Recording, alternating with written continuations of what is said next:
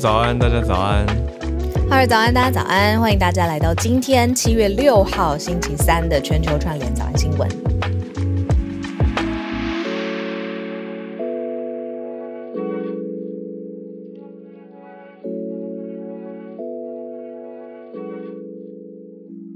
大家早，今天嗯，在看社群题之前，可以先聊你昨天打高尔夫球。对我昨天算是第一次吧，我之前有就是嗯第一次真的去到那个练习因为场。看你们照片，我觉得你看起来 看起来很很会打的样子。我一直是蛮有兴趣的，然后嗯我身边其实有打高尔夫球打得很好的朋友，所以我一嗯直一直嗯，就是有想要去。你也知道我喜欢试新鲜的东西，可是重点是你看起来整个嗯套装是非常专业的、欸是吗？你知道赢不过别人，就先在衣服上赢，就只能学到学到一招。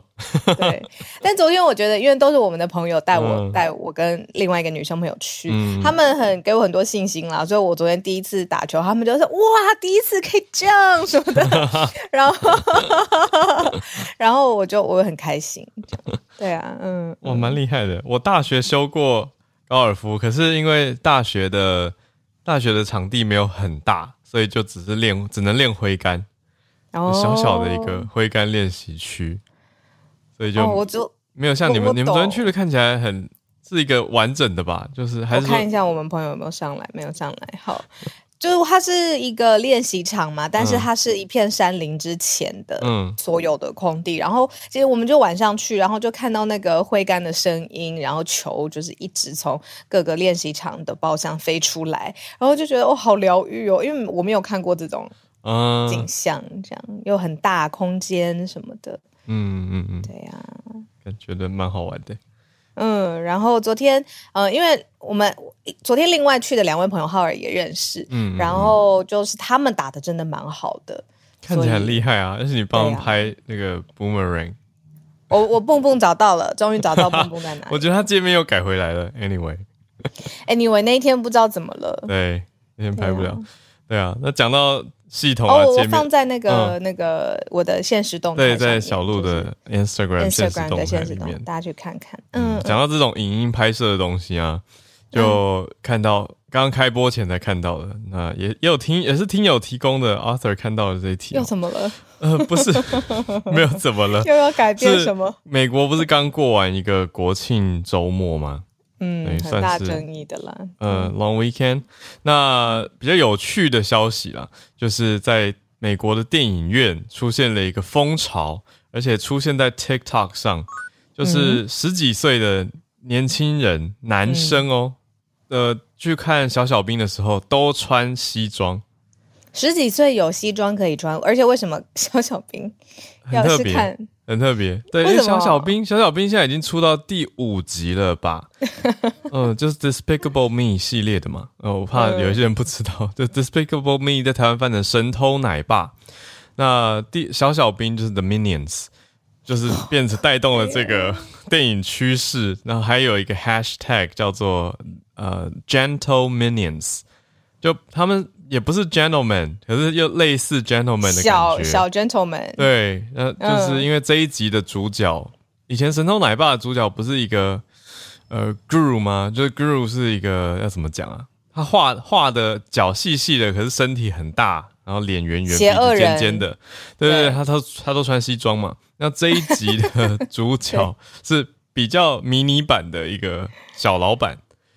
就是一个 group，那都是穿也是穿西装，所以这些在看《神偷奶爸》长系列长大的青少年，就不知道为什么带动起了一个模仿的风潮，然后在 TikTok 上面有五百万点阅，那夸张到甚至有戏院直接贴公告说禁止这样大批穿西装或者是奇装异服进场的为什么要限制别人穿什么衣服去看电影院啊？我觉得会可能担心会影响其他观众的感受吧。太正式也不行。不是太正式，因为青少年穿西装其实不会正式到哪里去，你知道吗？他们很像、哦很像是制服没穿好的高中生，就是也 which 也可以是一个 style，是一种 style 吗？没有错啦。可是就哦。有我会回想有点像自己以前，不是啊，就是反正 上学就哎，明明穿了一个衬衫材质的衣服，可是又不扎进去，哦，然后领带歪歪的就觉得自己这样很潮，就是以前国高中很容易这样啊。是那个时候真的很潮啊！就当下是真的会觉得那种穿法很潮很帅。因为你刚刚这样一讲，我又想到，我的确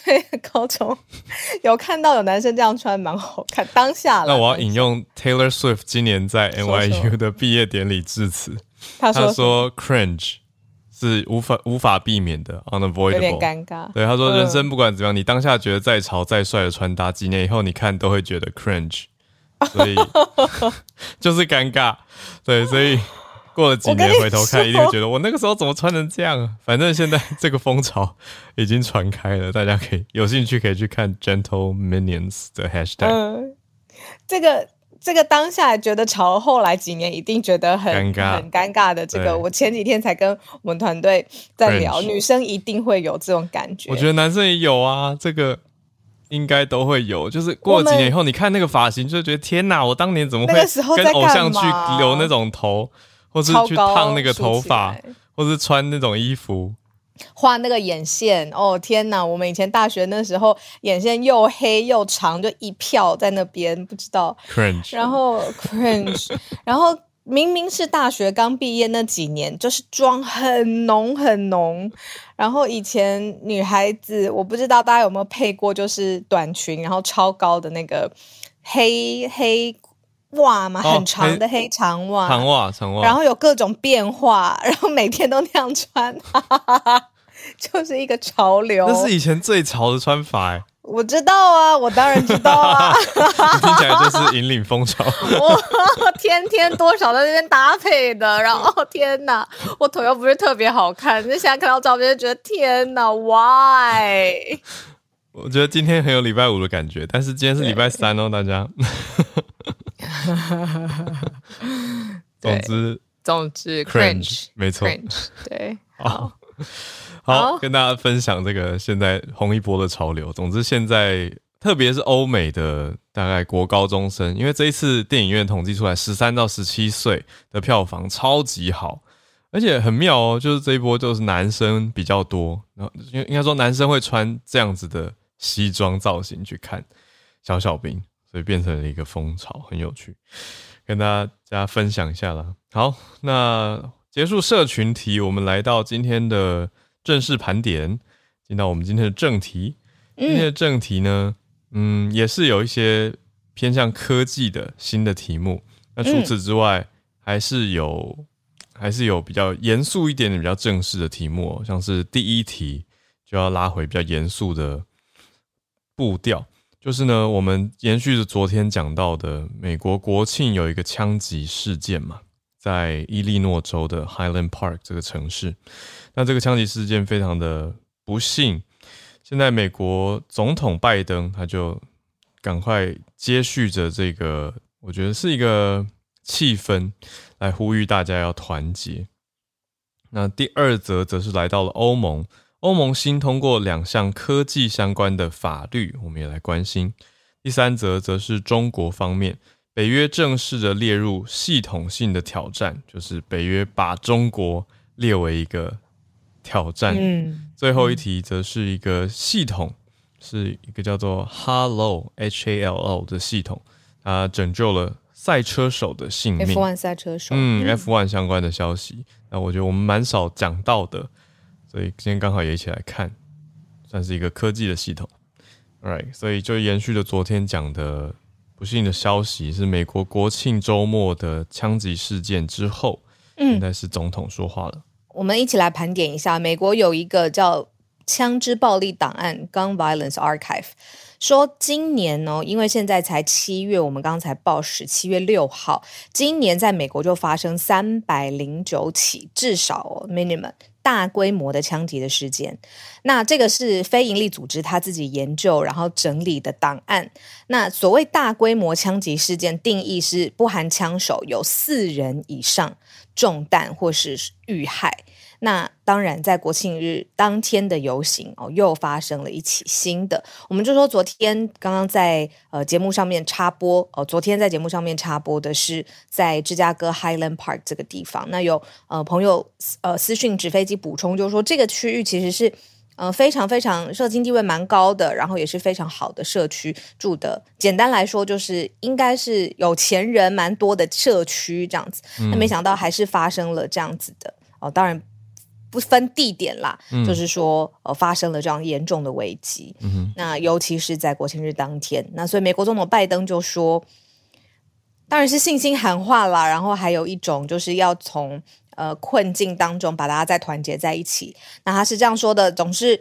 美国总是从最严重的危机的最深处再攀上高峰。那从前经历过试炼，但是现在面临考验。嗯，那美国从未失败，因为我们有这个国家的核心信念跟承诺。嗯，那真的很辛苦，因为美国现在经济呃成长或蜕变，inflation 跟 recession 中间真的是 tug of war，就是一直是在震荡。那已经是两头包了。那现在呃又有一连串的法案，比如说我们。这几天一直在讲的枪支堕胎，呃，让美国很分裂，然后现在又发生大规模的枪击，所以拜登是以美国总统的身份出来说，希望大家知道我们会度过这一切。嗯，没错，所以对啊，根据刚刚小鹿有讲到那个枪支暴力档案统计出来，现在大家也会很放大去看这件事情啦。因为我已经看到蛮多后续的报道跟追踪了，就是在说，哎，凶手怎么样怎么样啊？呃，说凶手他合法的购买枪支啊，然后说凶手他的造型打扮等等，都开始有很多你说臆测也好，或者相关调查，希望能够避免类似的情势发生都好。可是我想这个尤其又在国庆的时间，嗯，对啊，是一个。比较关于美国国家信心跟大众、大众气氛跟大众心理感受的问题，就是等于是因为大规模的枪击案，就你讲的很好，心理的感受是会说美国这个国家到底怎么了？对啊，在这样子庆祝国家的时刻，嗯，然后发生这样子，而且他就是无意义的扫射嘛，这样也被定义是无意义的扫射了，他就是凶手，然后无差别攻击啊，对啊，嗯，那。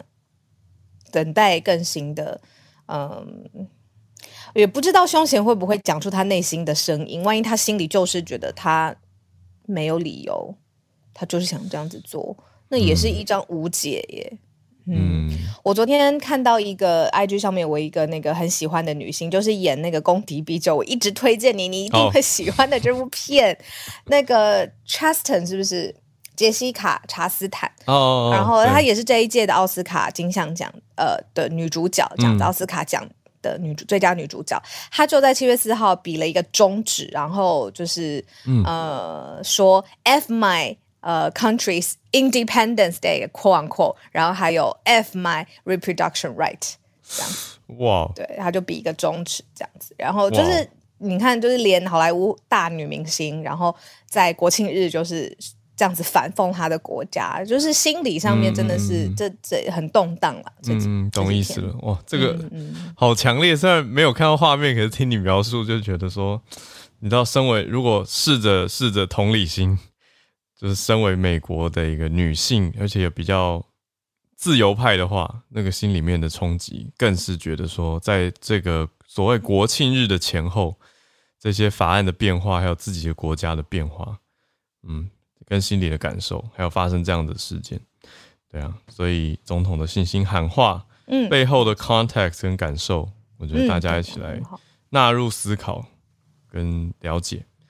我们来到第二题吧，哦，跨过它大西洋来到欧洲看看。欧洲这边呢，欧盟通过了一个新的法，应该说两个新的法，是欧洲议会通过的，而且是很明显的压倒性多数批准了。两项科技的法律是蛮有里程碑的意义的，是数位服务法，那主要在管理的是科技巨头还有网络上的非法讯息。嗯，这两个呃，甚至媒体的说法是说，把这个 Wild West 建立了秩序。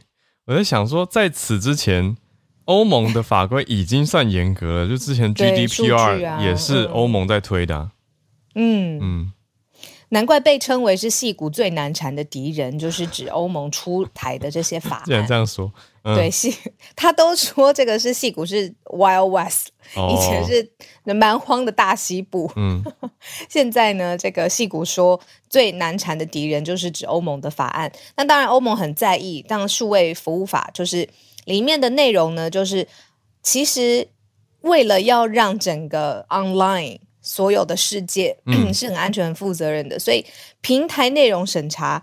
这个原则必须要公开透明，而且它里面有一个非常重要的目的是要防止危险假讯息传播，所以它是希望平台方负更负起更大的责任。我、就不论是呃 Facebook，我们说 Meta、Twitter 各方面的哦，它的这个审查一定要公开透明化，而且它的订阅流程必须要简化，然后你的演算法也要公开。嗯，这个真是很特别的线上的平台，需要遵守这些欧盟的这个法规。那如果不遵守是怎么样呢？欧盟可以说，那这个地区或欧盟这个地区不要使用这样子的服务。那欧洲市场这么大，怎么可能？嗯，所以很可能在不同的版本或不同的地区上，会按照欧盟的这些法案，这些科技巨头是需要对法案做出回应的。对，对啊，这些呃，这个法律的简称是叫做 DMA，它全名就是 Digital Markets Act。那 DMA 其实蛮针对大公司，像刚刚讲到的，的 Google、Meta、Apple 都要做出回应。那他们必须要按照一份清单来做事，这个清单也没有里面有 do's and don'ts，就是嗯比较明白。那法案的投票真的是落差很大耶，就是支持方五八八票赞成，那反对票十一票，所以很明显一面倒，就是刚刚讲到的一面倒，在欧洲议会蛮顺利的就通过了。嗯当然，我觉得小小可以注意一下是，诶，还有三十一票弃权，就不投票。但是大家主要我觉得呈现出来的是欧洲的议员们，他们蛮担心这些大公司会嗯，会过大吧，应该这样说，所以要有一些控管。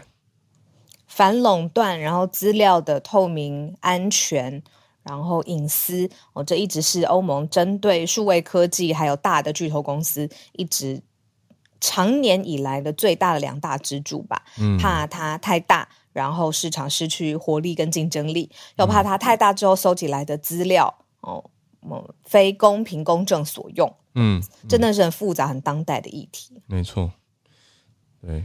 然后里面有举一些报道，有举一些例子啊，例子就讲到说要针对什么东西，比如说嗯仇恨言论、嗯虚假讯息，这些我想大家会很有感而且在意的。另外还有一些儿童的虐待儿童的图像，或者是性虐待的图像，那嗯这些公司如果没有做好控管的话，都会被法规规范而且限制。嗯嗯我觉得接续接续着有点像我们前几天也在讨论说 AI 受不受法律所管，那是不是怎么鸡管？婆？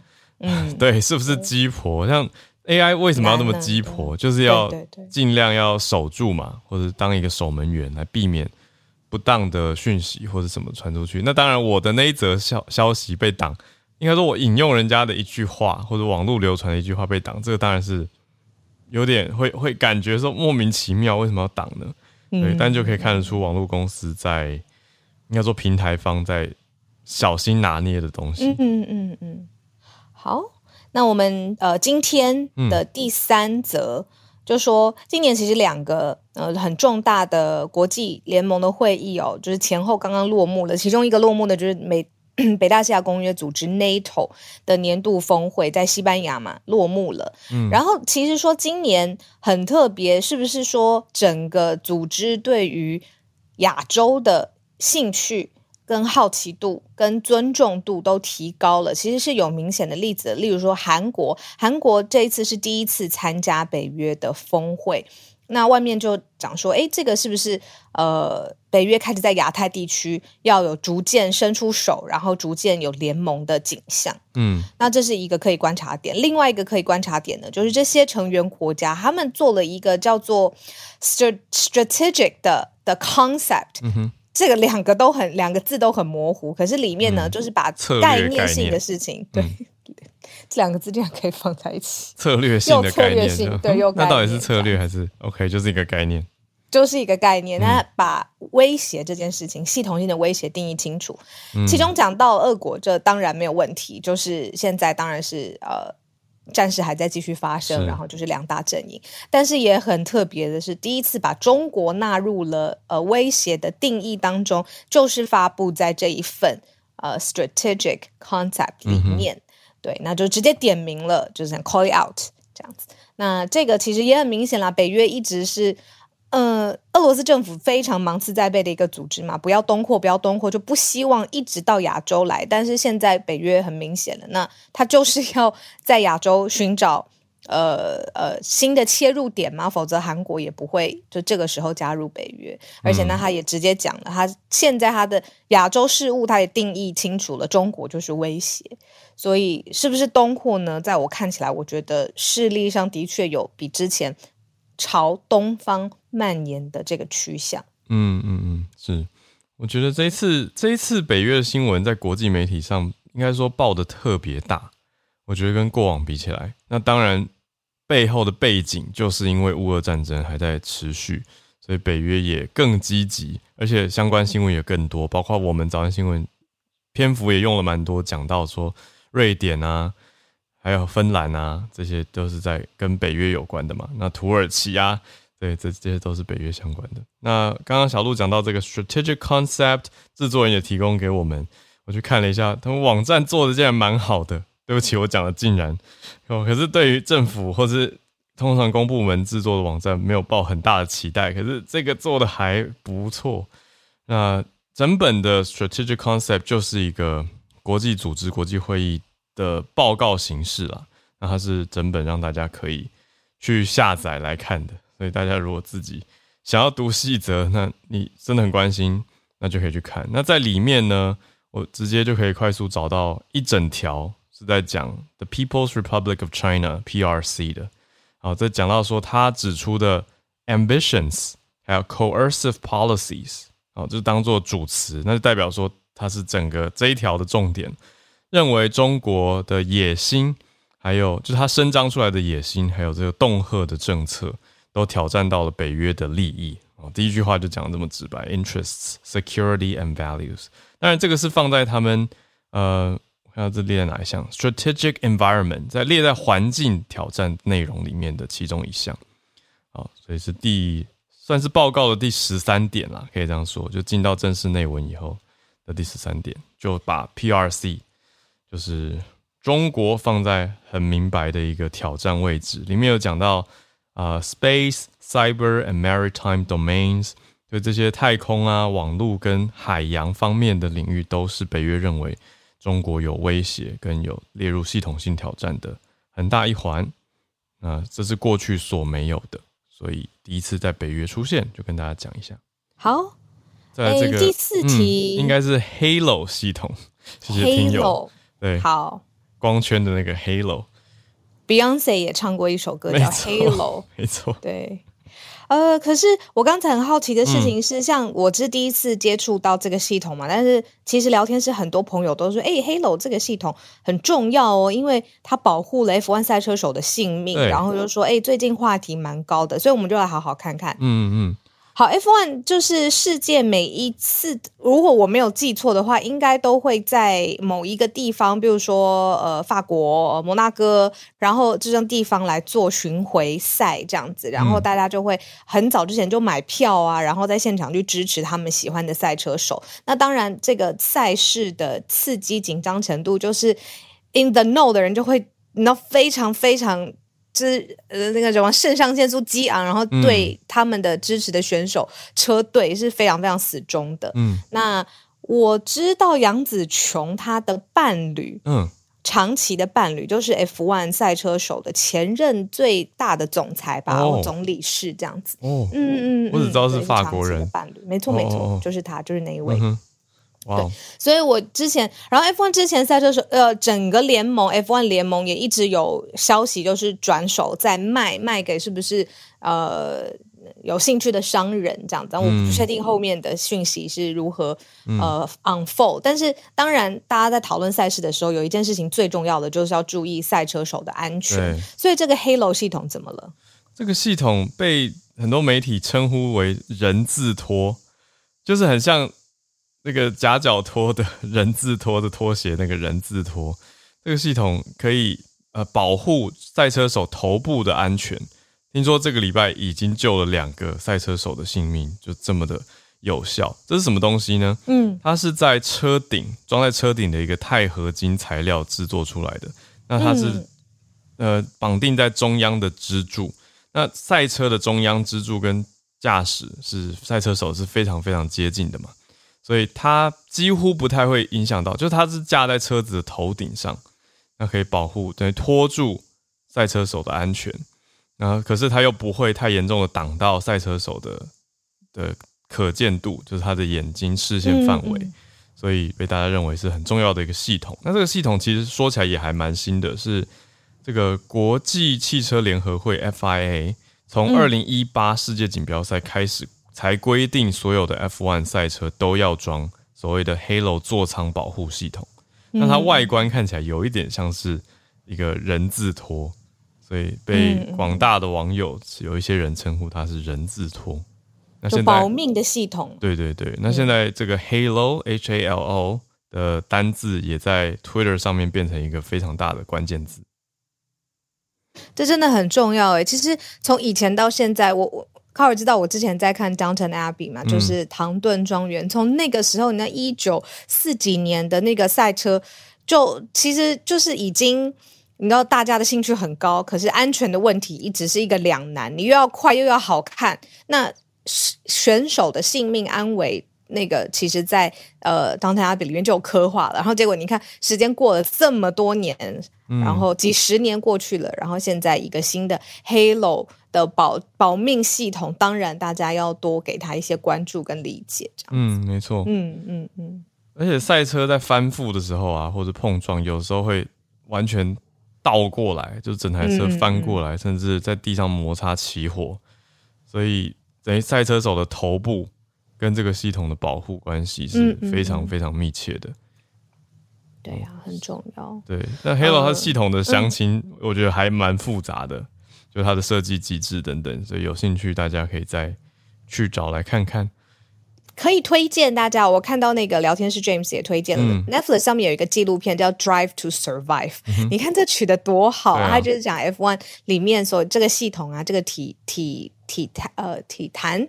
诶，可以说体坛吗？对对对，它的这个呃赛事的规则系统，然后里面的生态，嗯，然后 F1 赛车手要面临的压力，嗯，呃，可以在这边讲一个奇闻异事吗？哦，呃，刚这部我先找到了，有兴趣的话，它在台湾翻译成 Formula One 标速求生，Drive to Survive。好，我想听奇闻异事。昏迷之前昏迷过。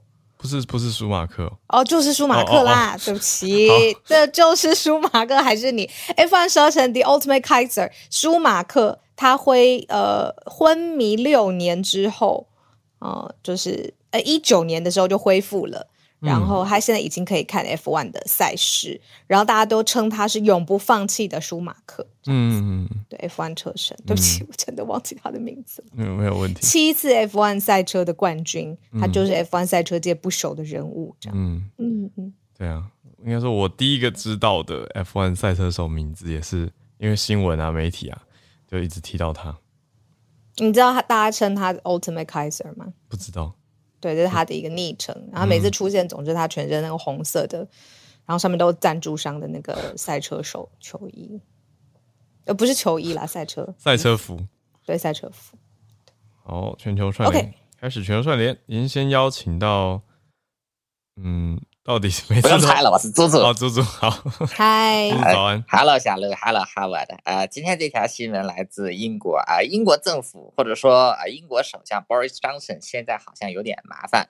呃，因为最近对于 Boris Johnson 本人这个丑闻不断啊，尤其是最近最啊就是呃比较近的一个，就是他是曾经任命一位脱离党的官员，但这名官员因为这个有性侵的指控啊，所以也导致这个 Boris Johnson 直接道歉。那再加上之前他的这个 COVID party 啊的关系，结果导致他在现在好像在政府内部他的人望都有下降。那么今天的时候啊，英国的财政部长还有教育部部长就纷纷对首相表示不满。愤而辞职啊！这个内阁当中就有两人辞职。除此之外呢，还有多名这个啊，就是低阶一层的政府官员啊辞职，甚至还有这个 Boris Johnson 这个委任的啊，我记得应该是驻肯尼亚这个驻非洲一个国家的大使啊，也是因为对于首相的不满辞职。啊，这个可以说对于这个啊 Boris Johnson 本人的政治啊，就是影响力来说是一个巨大的打击。呃，因为英国首相他的支持就是还有他的权力地位来自于两个方面，当然最。最主要的就是这个英国的国会，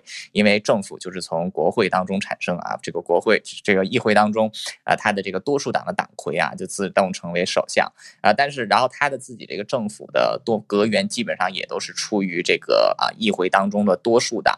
那在这种情况之下，就是出现政府高层辞职，就表明啊，不仅仅是有政府，就是在政府内部对他不满，甚至可以说是在本在他的这个执政党，就是他本人的政党当中啊，他本人可能。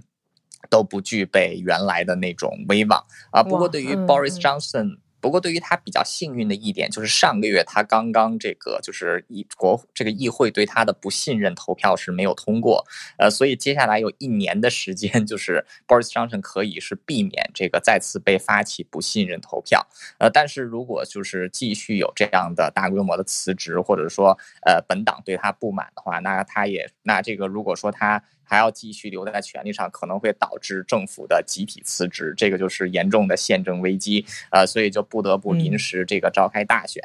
那最理想的情况就是，假如说他这个没有办法阻止住自己声望下滑的话，啊，他本人就需要立刻辞职，然后也是会再引起大选。呃，所以现在英国的政府可以说是陷入了一个比较大的危机。呃，现在这个危机还在进行之中啊，这个 BBC 正在这个不间断的报道，就是还是有不不停的有人正在这个慢慢的辞职。呃，所以对于 Boris Johnson 来说，嗯，加油，嗯，就是这样，谢谢。猪猪的喊话，谢谢猪猪。好，那我们继续连线，来到香港听友 Christine，看到这个土耳其的消息，早安。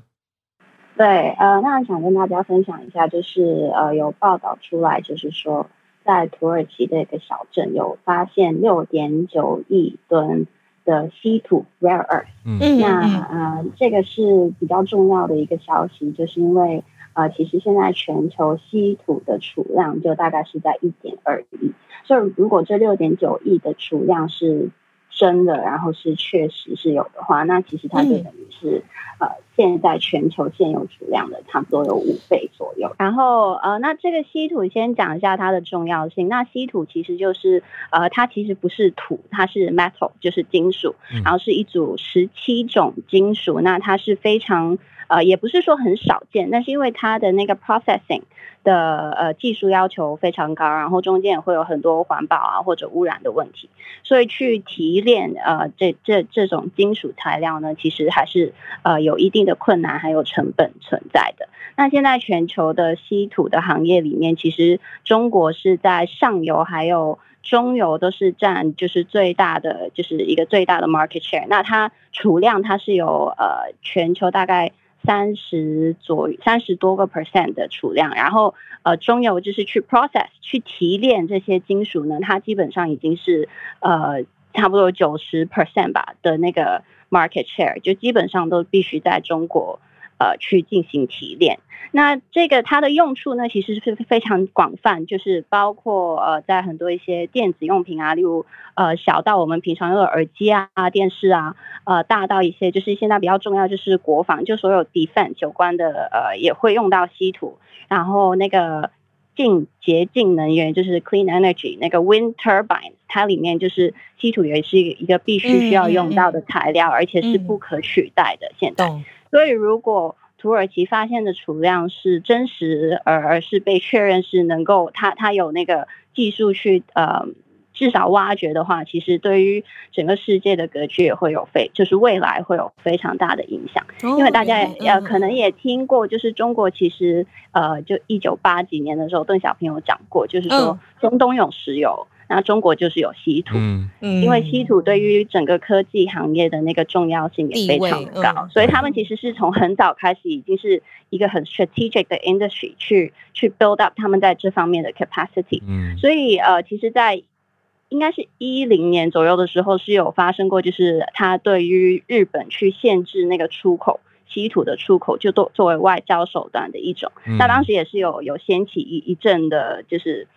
呃，讨论这样。那最近几年呢，你也会看到，就是呃，从美国，就是每次可能跟台湾签了什么协议啊，或者是呃有什么动作的时候，然后习近平又会去参观一下那种稀土的工厂啊，就是大家就会 说他是在提醒，就是哦，我们是拥有这个资源，如果我们不出口给你的话，对于呃一些可能高科技国家，其实也会有非常大的影响。嗯呃，那所以如果土耳其，就是因为现在为什么我说是巨爆，就是因为其实我有特地去查，就是嗯呃，他们引述的人其实是呃他们呃那个能源还有矿产 department 的有一个官员有讲，对，然后有他们呃行就是本地的行业协会的呃主席有讲，然后报道的也全部都是。呃，只有土耳其本地的报章有报道，而其实国际上是没有。然后有有一些呃，Twitter 上面有人就是在 speculate，就是说哦，明年其实是土耳其的大选。然后大家也知道，就土耳其。最近的经济也是有遇到一些麻烦，然后所以就是也有可能是他们 去放一些消息出来，想刺激就是呃自己的支持率啊，或者是民众增强，就是对，所以我觉得，但是如果是真的话，其实它的影响还是蛮大的，而且大家也知道，土耳其在整个欧洲地区其实有是有一个比较特殊的。呃，怎么讲呢？diplomatic 或者是外交上面的一种呃地位，嗯，所以呃，这个也是想跟大家分享，然后也可以继续去关注，到底之后会不会呃有一些 scientist 啊，或者呃呃外媒去证实这件事情。嗯嗯嗯嗯。哇，对啊，我看到这一则，那这样 Christine 也谢谢特别去做查核，因为我一开始看到我就想说，嗯，没有特别选进来，是因为它都是土耳其官媒。官方的对外报道，那我想说，为什么各大媒体不跟进呢？可能还在确认当中。那放巨大的 scope 里面看，就是它跟中国之间的关系，然后怎么样策略性的运用这些资源，这个真的是补充知识了。还有跟欧洲跟美国，其实就是所谓科技比较大厂啊的所在地，我觉得是一个很珍贵的战略资源啊。对，所以讲出来也是一个蛮敏感的消息，大家还在观看。谢谢 Christine。讲到科技，我们下一位刚好连线到 James。我 James 今天看的是科技跟这个枪击案之间的事情。James 早安。早。好，早，小鹿早。啊，没有错，就来呃，follow up 一下，就是这个在伊利诺伊州的这个昨天发生的强奸案，不幸发生的。然后就是在这件事情发生之后呢，其实啊呃有很多就是民众或是媒体啊，其实都有发现说，呃，这个枪手他的啊，其实他在做这件事情前，其实已就就已经有一些嗯，在他的 social media，像是 YouTube 或是在他个人的呃这种。呃，像是 Spotify 的 account，甚至是 Instagram 的 account，都有一些嗯比较比较嗯偏颇或是不好的一些内容，嗯，就可能就说他可能有有一点这种暴力倾向的感觉，嗯，然后呢，嗯，这些平台呢，在昨天还有今天的时候呢，都陆续的把这些比较不好的内容下架了，对，然后在 YouTube 的部分，它在里面可能会有一些影片里面有比较不好的语言，或是说有一些嗯在的就自己的画作就是。说他在可能在教室里面说，呃，呃有有要伤害人的这种部分，就是用画作，不是真的发生的。不过就是有一种暴力形象的那种感觉。然后还有一些呃音乐方面呢，有一些说唱的呃作品。然后就是说呃，在他的这个 music video 里面有他可能玩弄一些军火啊，也是在教室的一个背景里面，所以他可能在事情发生以前就已经有这样的一个倾向了。对。然后这些大厂呢，可能也是看到说，嗯，这些内容呃不能再继续散发下去，可能是呃想要防止这种 copycat effect，或是说有人想要去崇拜他这样子的一个现象出现，就陆续的下架了。其实有一个背景内容也是说，在五月的时候嘛，啊，在美国的纽约的水牛城也也有曾经发生过啊枪击案嘛，然后在那个时候呢，Discord 啊曾经被人家发现说是这个枪手用来计划他的攻击的一个软体，对，对他其实在那上面都已经说了，巨细靡遗他做什么事情，然后。啊，就是说 Twitch 这个呃直播直播的，对对对，那时候也被用来呃来直播他这个攻击的这个呃现场发生的事情这样子，所以可能现在各大厂就是皮皮绷的比较紧一点，还有就是哈文和小鹿刚刚提到的啊，可能呃北欧呃呃欧洲欧盟组织可能慢慢要开始对这个 content moderation 这个内容管理管的比较严格了，可能各大厂就开始。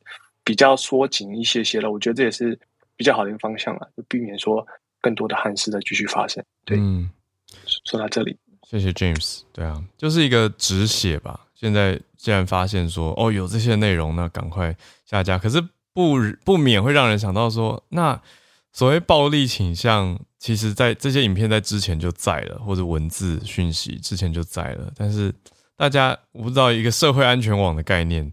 是大家有没有注意到，或是如果注意到了，这个要事先通报吗？然后通报之后，什么单位要来介入，跟该制止到什么程度？我觉得我我会一直想到阿汤哥很多年前的一部旧电影，叫做呃，应该是《Minority Report》，是不是叫翻成关键报告？是不是就是等于用一个科技的概念或逻辑去预先侦测未来这个人是不是即将要犯罪或者可能犯罪的？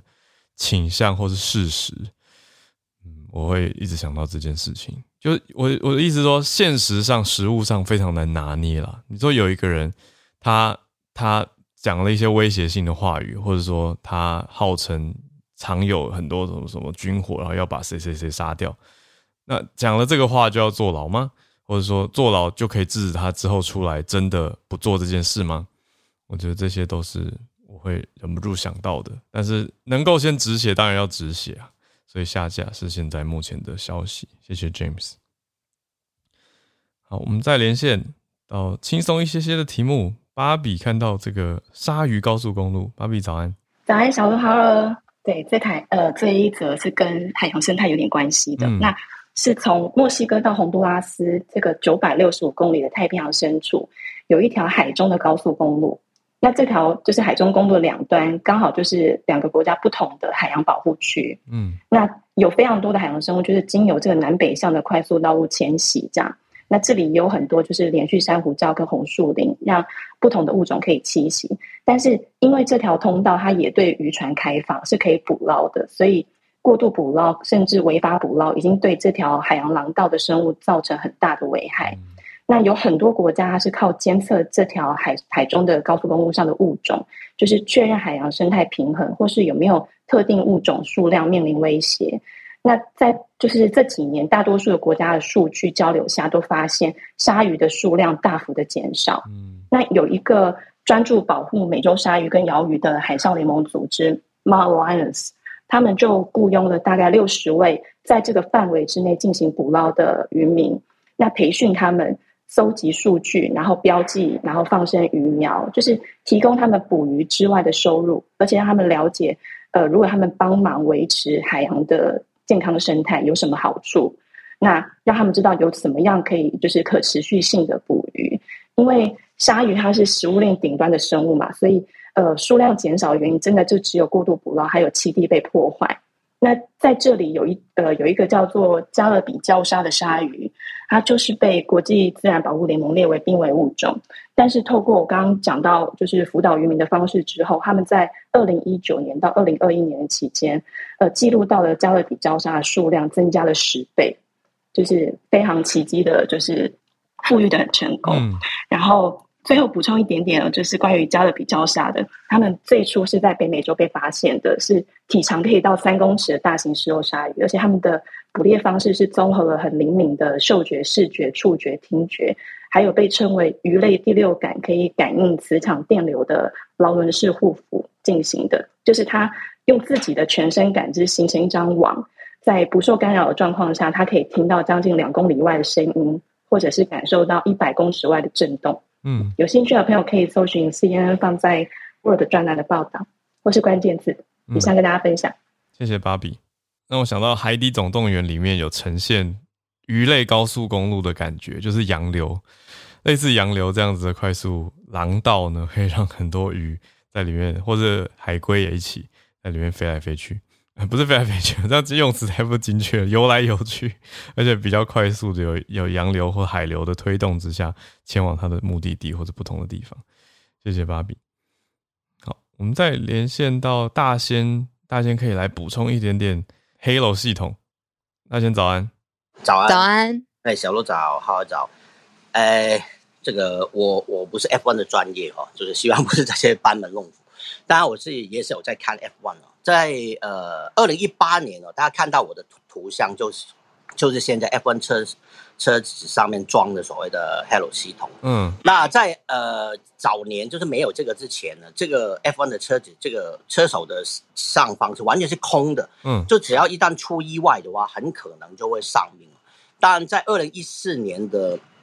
日本站啊，就是法国车手比安奇啊，就是呃，因为常常发生意外，最后就是身亡。他就是继这个喜拿之后，呃，第一个在 F1 比赛中就是丧命的车手。嗯，所以后来呢，这个国际国际汽车联会 FIA 就开始讨论研究，就说要怎么样保护这个车手的性命。嗯，于是最后他们就呃装了这个装置，这个装置是用所谓的钛钛金属制造，嗯嗯，外面再覆盖这个碳纤维。就说是呃，F1 的车里面最坚固的一个部分，它可以承受啊，就是十二吨的一个重量，哇，至少五秒哦，就是都不会被破坏。嗯，所以呃，在自从二零一八年刚开始推出的时候，其实很多车手啊、车迷是车队都很反对，尤其是也也会担心说，车手坐在里面会被视线受到影响。就大家看到，因为它中间有一条杠在前面挡，会不会再影响到视线？但是自从这个装置推出之后哦，至少哦已经救了五个车手的性命。哇！那当然最呃车迷最印象深刻，可能应该是去年的意大利蒙萨站了，就是当时两个争冠军的车手，就是 Western 跟 Hamilton，他们两个在呃比赛中因为一次碰撞，嗯，这个 Hamilton 的车子整个卡上去。Hamilton 的呃 Westman 的车子哦，卡在 Hamilton 的车子的上面，嗯，直接轮胎有有呃，就是经过过那个 Halo 系统那那个上面。如果当时没有这个啊人字拖在上面的话，对，就直接碾过 Hamilton 的脖子了。那 Hamilton 当然赛后也都也都表示，这个 Halo 系统真的救了他一命。嗯，那另外当然就是这个周末，呃，中国车手周冠宇，对。他在英国站，也就是因为呃跟呃 George Russell 的车碰撞之后呢，整个翻出去外面的沙地，整个倒过来哦，嗯，是呃上下颠倒，对，然后上上下颠倒，就是滑出去之后，再一个反弹就弹出这个护栏外面，嗯，就是也是一样，如果没有这个 Halo 系统，应该非常危险。但是后来他呃救出来之后，他是完好，完全没有受伤，嗯，然后他最后也一样在这个。呃，社交媒体上面就是谢谢这个系统救了他。嗯，另外有个 F two 的车手也呃也是一样，也是在这个周末，一个 F two 的车手也是一样，呃，差一点也是被另外一台车卡上他的车顶上面，不过还好也是因为有这个系统就救了他们一命。嗯，所以现在所有车手啊，反而都觉得说这个东西真的是非常好，就对他们的安全真的是有非常大的保障。嗯，哇，谢谢大仙，我觉得这个图。真的看起来很像夹脚拖，所以刚刚聊天室很多人在讲，我就哦现在可以理解了。谢谢大贤的这些补充详细的细节。哇，这个听完觉得赛车也太高风险了吧，真的很危险。所以这个安全措施当然很重要了。谢谢，感谢大仙的补充。不会，谢谢。好，最后来到临别出发之前的。林世璧孔医师，应该说今天是孔医师助战专家的，算是形式上最后一天。哦，嗯嗯，突然有点小感伤，要谢谢医师，我们从去年二月一路跟着我们，几乎可以的时间，每天医师都上来，哦，而且特别是前大半年，我的我我在做那个数据监控，医师是跟着我们房间最前前第一名的人，所以真的很感谢医师。那医师明天就要出发去心心念念的日本了，那今天工作了，来跟大家聊聊天。嗨，医师早安，医师早。啊，忽然想到 Dennis 老师对啊，最后一集的时候，嗯嗯。嗯嗯，那个我我觉得就是今天就是形式上最后一集以后，大概就是可以的话还是会上来听哈。那可是就不规则举手上来了哈。嗯，那我我忽然想到周楚除三害哈，周楚除三害，为什么？把那些都解决之后，最后要把自己干掉。那个孔医师，也许孔医师消失，疫情才算真的结束，会不会？就哎，不需要在电视上再看到他了，好烦哦。就没有没有，应该怎么讲呢？就是我我我一直觉得啦，这个疫情啊，它到底什么时候能结束？嗯，其实我我觉得对欧美国家来说，它其实已经结束了耶。嗯，虽然你以工位的观点。以以这个疾病控制，然后专家们、感染专家们觉得这个疫情没完没了，可能还是它它会一直变种再来，再再度再感染，然后造成一些死伤。可是如是者重复很多次之后，其实人民都麻木了。嗯嗯，然后你要人民说，哎，我们第三、第四、第五针一直打下去，只是越来越，然后口罩要戴好，只是越来越没有人理你而已。哈，对对，国外来说，哈。所以我觉得形式上其实它结不结束，其实就是一个心态的问题而已。嗯，很多国家就觉得累了啊，我们就往前走吧，反正这个病就是这样的哈。我跟大家讲过嘛，英国从去年七月的自由日之后，它其实每天几乎都没有少于一百人死亡。嗯，在高高低低的哈，就这样啊。嗯，那又怎么样呢？大家最后就麻木了，这就是个病嘛哈。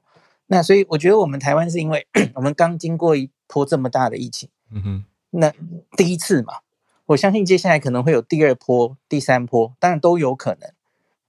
日本现在已经到第六波，准备第七波了。我看新加坡这几天也是，也新加坡最近也是 B A 四、B A 五起来了。所有其他的国家现在 B A 四、B A 五都正在起来，大概很多国家，英国、美国都是大概都超过五十 percent。现在社区全部都是 B A 四、B A 五哦。那我昨天在脸书还有刚刚上传了 podcast 是孔医师给台湾的临别赠言完整版哦。我们今天在这里时间有限，我就讲最重要的事情哈。因为因为短时内不会上一来上来跟他讲话，就我下次回到台湾可能已经是八月中了哦。哇，所以对会去蛮久的。所以旅行中不不知道有多少时间可以关注这些消息哈，嗯也许想蒙着眼睛不想看哦。所以我我现在 先讲一下，我觉得只以这一个月来说，可能我们会面临哪一些状况哦。那跟大家大概讲一下我的想法，当然不一定对哦，我不是阿南德哦，可是大家参考一下哦。那第一个我觉得就是猴痘啊哈，嗯。我相信活动的案例会越来越多，然后有些研究会陆续出来了哈。我我们还有一些不确定的地方，可是基本上大方向，我觉得猴痘应该不用太担心。嗯，短期内这个短期是可能是半年内啊。嗯，对全世界工位影响最大的，绝对还是新冠病毒，那个影响是无法相比的哈，完全无法相比，严重度，然后死亡率、致死率。哦，那可以破及传染的人群，影响的国家绝对还是新冠，陆续出现的变种，还是呃学学理上感染科工位专家们要继续关注的，还是这个哈。猴痘我其实以传染途径，它自己本身的特性，我没有太担心它了哈。好，那第二点就是七八月，甚至说七月，我觉得七月搞不好就够了哈，就是。观察重点是 B A 四、B A 五能在全世界各国引起多严重、多大的再一波疫情。嗯，现在很多这几天新闻都陆续在出来了哈，不管是香港、新加坡、日本，其实也是。日本现在 B A 四、B A 五好像也已经占了，我忘记是二十 percent 还是多少，在东京然后是很很明显已经起来了哈。嗯，那那现在看很多国家的资料，其实也要小心，因为他们经历这个 Omicron wave 之后。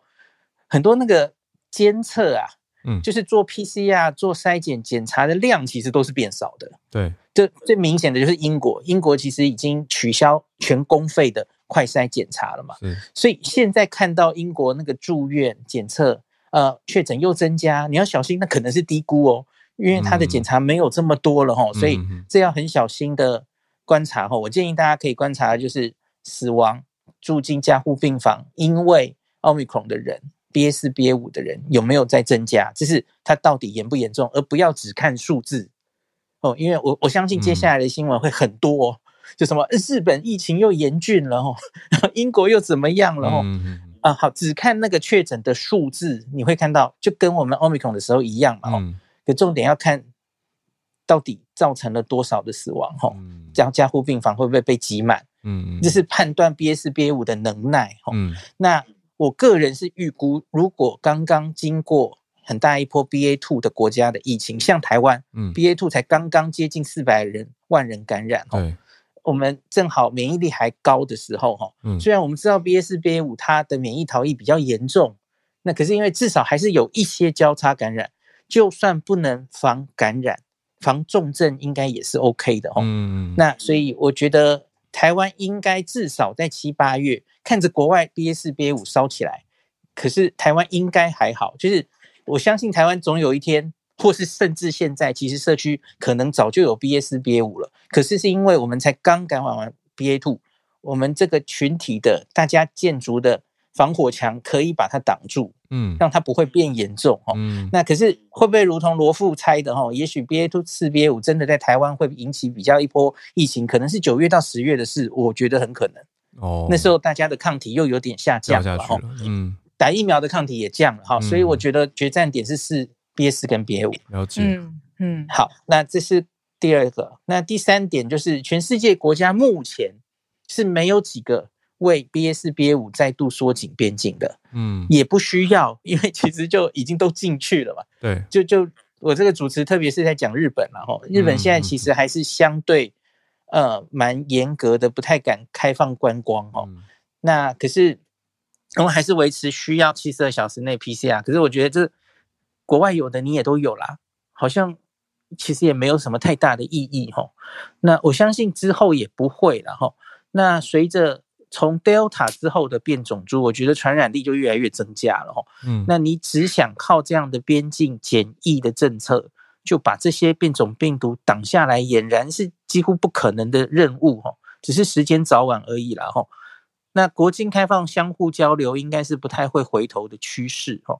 那台湾也是一路从十四加七开到三加四，嗯，那就算了。这个冬天，或是也许不一定要到冬天哦，之后又出现了一个不是欧米孔家族的哦，又出现了一个未知的大魔王，我们说是圆周率拍嘛哦，嗯，下一个希腊字母是拍哦，那我相信世界各国顶多就是针对那个发生国短期的采取啊一些什么禁航啊，然后停航的措施，那那只是为了抢时间做研究，厘清这个病毒到底。严重度多高哈？可是我相信不会是长久的，国际间又停下交流哈，应该之后还是会开放的哈。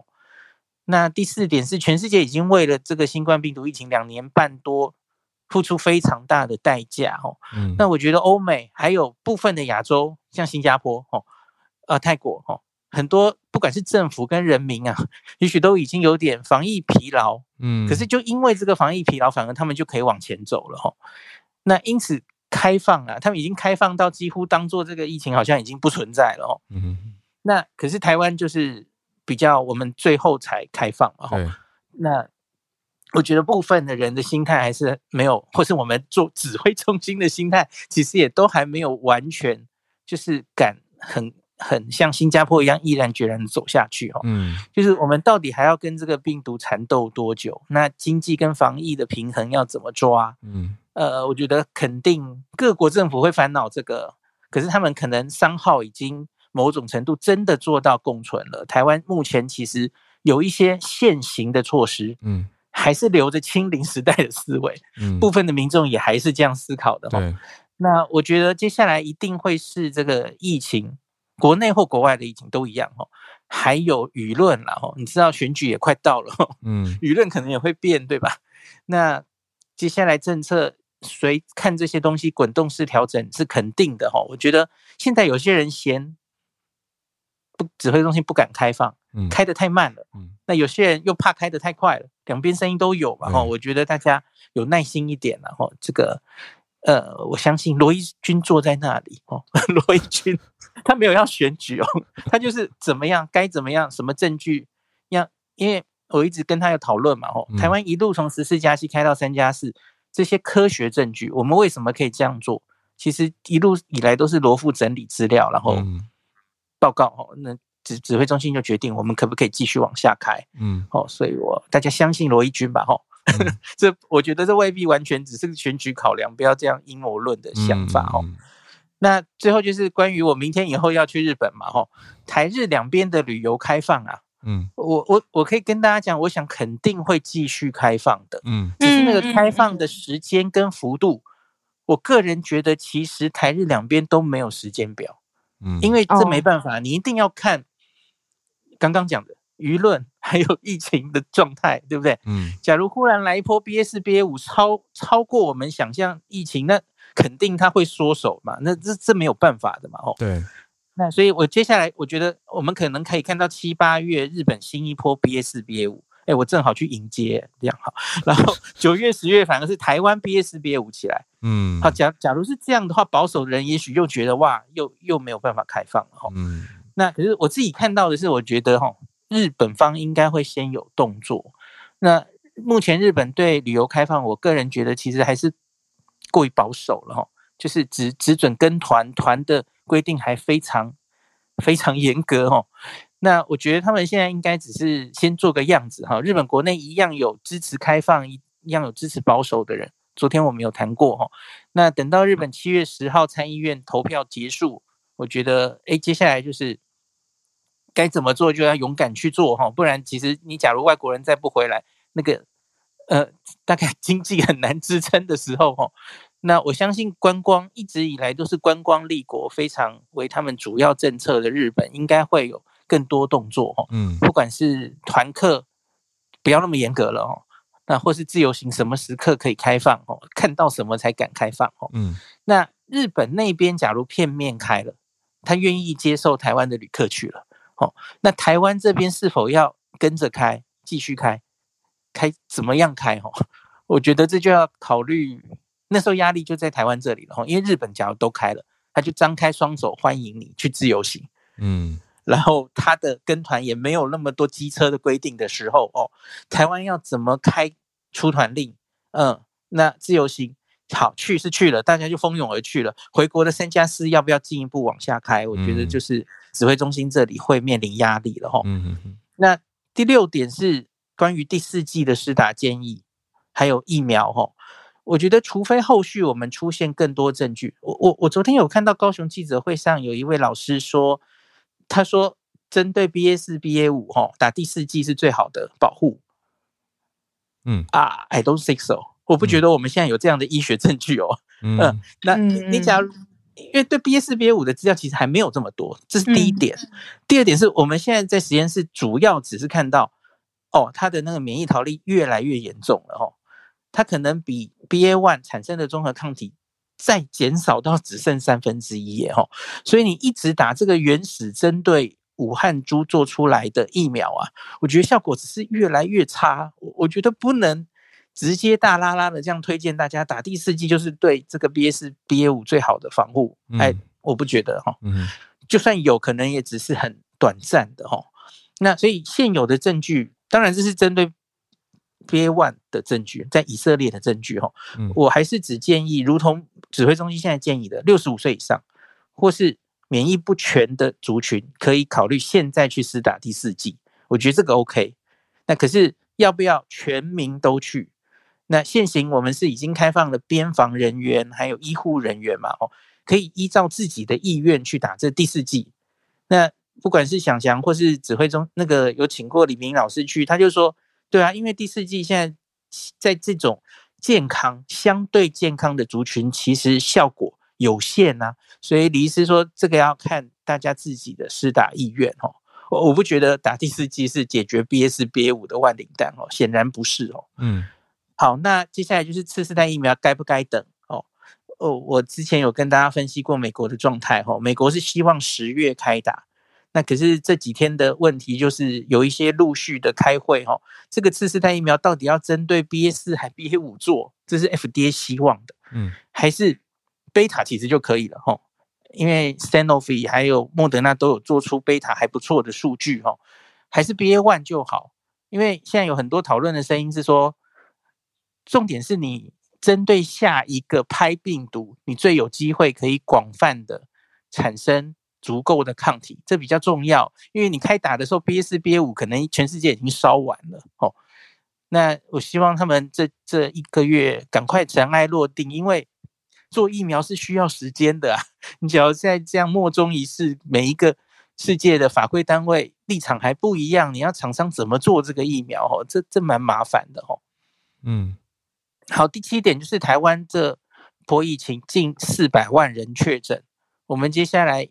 应该会蛮多人开始出现一些所谓的后遗症嘛，吼，新冠的长新冠，那这些到底台湾比例如何？大概会看到什么样样态的长新冠？我们目前没有资料，吼，嗯，所以这个也是现在开始相对疫情比较缓和的时候要开始重视的事，吼。假如你是这个近四百万人确诊的一份子，哦，然后你你这几个月出现了一些新的症状，哦，不要忘记要来就医，可能要早早。可以有没有什么可以帮助的地方？哦，嗯，那总之大概这样喽，好啰嗦哦。反正两年多了哈，我最希望能传传达给大家的就是媒体试读。我们很早 Clubhouse 开始的时候，就在讲这件事哈。你自己要有一定分辨消息的能力，不要被随便带风向哈。很多媒体很容易带风向，你看我前天。说出国前要做 PCR 这件事，我其实不是，那不是一个炮轰，或是抱怨，或是觉得指挥中心要有什么改变，那是日本的规定啊，七十二小时前上机要 PCR。可是很多媒体就用他们的观点，嗯，他觉得那样子，然后就出去了，引发冲突哈，然后还用很不怀好意的解读去指挥中心问。嗯哦，台大医生认为这个出国很不不必要做 PCR 很不必要，怎么样怎么样？PCR 会不会太贵了哈？其实我没有那个意思哎，嗯嗯，所以你看媒体很容易这样带风向哦，嗯，所以我觉得你就是不要随便被带风向，多看几个报道，多看这个报道中的人他自己 实际上是怎么说的哦，嗯，然后关于医学比较专业的地方，多多看看有信用、讲实证，然后而且是有相关学术能力的。专家、医师发言，哦，比较相信他，你也不要尽信他，对，嗯，也也不要尽信我，哈，因为这当然都有医学判断的里面嘛，哈，嗯，那就是很感谢这两年多来大家跟我一起在 Clubhouse 上这个串联，是我们谢谢医师，对啊，谢谢医师。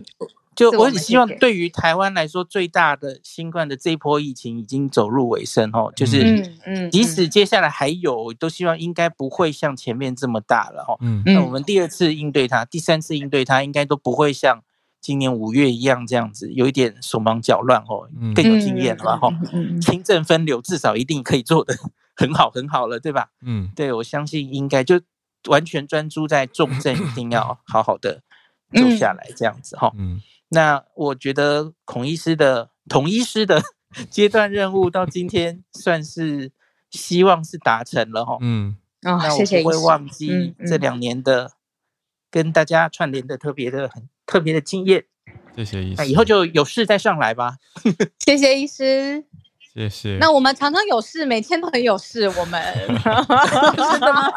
我们每天都很有事的一个节目。对，假如有有什么特别的，觉得需要解说的，就先传讯给我，我就可以上来。好，研究一下。感谢。哎，可是在日本旅游的时候不行嘿。好，知道知道，那个是我们会看。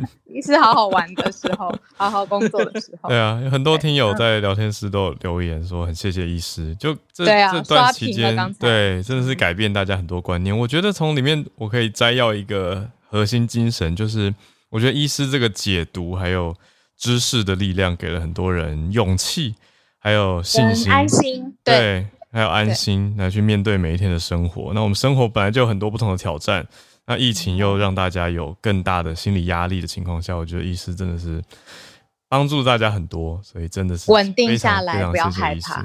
对啊，嗯嗯，让大家在不要被人家误导或是被恐惧覆盖的情况下，好好的维持生活。过过了这几年，很重要很重要的一件事情。真的，谢谢医师啦。对啊，玩的开心，一路顺风。对啊。非常非常感谢。我要厘厘清一下，我不是去玩的，我是去工作。工作，好好好，嗯嗯嗯，是的，是的，路上不能染疫哈，不要带 B S B 五土产回来这样子。这是什么欧米亚给？对啊，哎，不过听说医师今天晚上还要开一个房。我有看到排程，对啊，因为因为我之前有答应大家，然后我也有跟就是台大小儿科的李俊义老师，因为最近很多小儿科的话题嘛，嗯，那幼儿的疫苗又准备要开打了哈。嗯，所以哦，我前几天才忽然想起来，不行，我还有这件事没有做，最后一房，对对对，所以今天晚上十点哈，就大家有兴趣可以，特别是家长们哈，可以来听听老师怎么讲，嗯，就关于脑炎重症啊，哦，疫苗到底怎么打哈，那么听听老师的意见。哇，是医师出发前一天晚上还在开房间跟大家聊这个，真的是很有心，你还没有完全整理好，我要带这个呃。到日本再买了啦，医师。六趟飞机，哎啊，N 九五，然后带五十个口罩，类似这样子。OK OK，这种，嗯嗯嗯嗯嗯，啊，这个算 work and travel，一切顺利，感谢医师，医师谢谢，谢谢医师，哦，拜拜拜拜，对啊，谢谢医师，没有拜拜哦，不放他，没有拜拜，暂别。好，暂时按下一个暂停键。孔孔医师先休息，那我们明天开始，也许有机会看情况啊，就欢都欢迎。应该说早安新闻随时都欢迎林世璧来跟大家连线，任何旅游见闻、趣味的事情，嗯嗯，都可以。对啊，好，谢谢医师。一次记得到聊天室看看大家跟你讲的话哟。有，我正在看，我正在看。好，嗯，好，那我们今天就到这边告一段落了。特别最后再次谢谢医师，然后谢谢今天上来做我串联的朋友。谢谢大家，这个有点像礼拜五的礼拜三到这边告一个段落。我们明天礼拜四早上继续跟大家串联，早上八点见。我们明天见，大家拜拜。拜拜。